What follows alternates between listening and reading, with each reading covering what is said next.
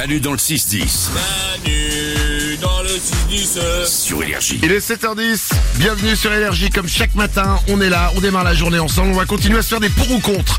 C'est, euh, ça a été lancé tout à l'heure avec Salomé qui a fait scandale évidemment, elle a dit pour ou contre mettre de l'eau dans son vin. Quand on boit du vin, mettre de l'eau dedans.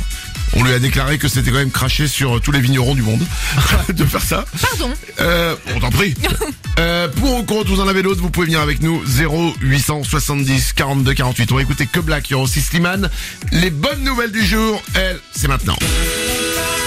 Voici la musique qui nous rappelle que oui, le monde part en sucette, mais qu'il y a quand même des bonnes nouvelles qu'on peut vous sortir tous les jours. C'est parti.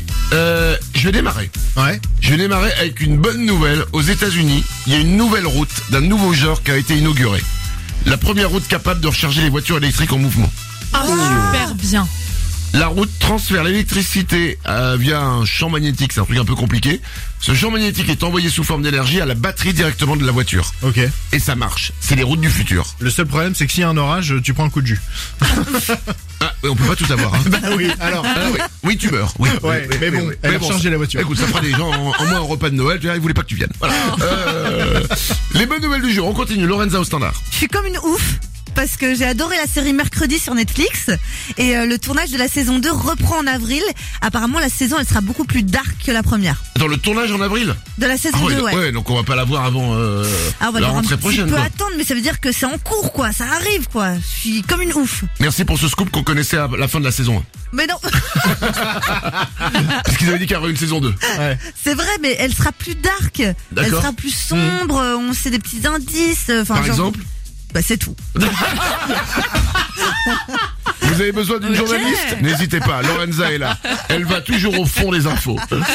Euh, les bonnes nouvelles du jour, Nico. D'ici 2025, il sera possible d'aller manger dans l'espace.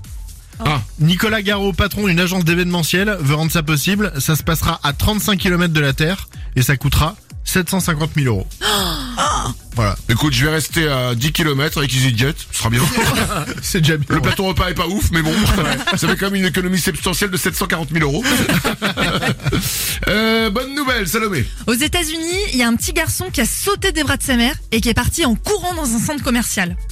Il s'échappe? Ouais, il s'échappe des bras de sa mère. Alors la raison, il a aperçu au loin le Père Noël.